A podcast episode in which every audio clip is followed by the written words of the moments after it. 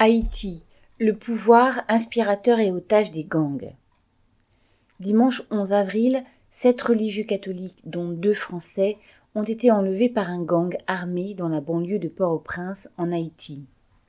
Celui-ci réclame un million de dollars et menace d'assassiner les otages si la rançon ne lui était pas versée.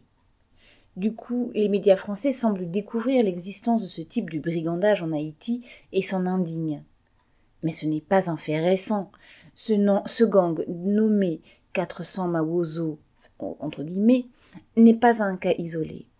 Ils sont une centaine au moins à semer la terreur dans le pays, multipliant les brutalités, les viols, les assassinats, et kidnappant des personnes pour une demande de rançon, pas seulement des riches, mais aussi des pauvres qui n'ont rien à leur donner. La population en a assez de cette terreur et l'a exprimée à plusieurs reprises par des manifestations.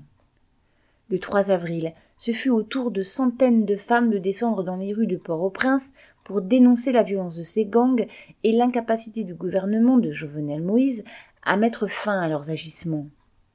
Et pour cause, cela fait des années que les gouvernements qui se sont succédés dans ce pays ont armé des bandits pour les aider à se maintenir au pouvoir en réprimant toute opposition par la terreur et la mort, sans que les dirigeants des États dits démocratiques s'en émeuvent.